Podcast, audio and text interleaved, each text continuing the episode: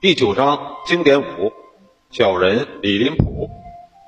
我们痛恨那些专以重伤他人为能事的人，比如唐玄宗的宰相李林甫就是个口蜜腹剑的小人。有一次，他借闲聊的机会对大臣李世之说：“华山出产大量黄金，如果能够开采出来，就能增加国家的财富。可惜皇上还不知道呢。”李世之信以为真，便跑去建议玄宗快点开采。玄宗一听很高兴，就把李林甫找来商量。李林甫却说：“华山是帝王家的命脉，怎么可以随便开采呢？别人劝您开采，恐怕是不怀好意吧。”玄宗听了他的话，对李世对李世之很不满意，逐渐疏远了李世之。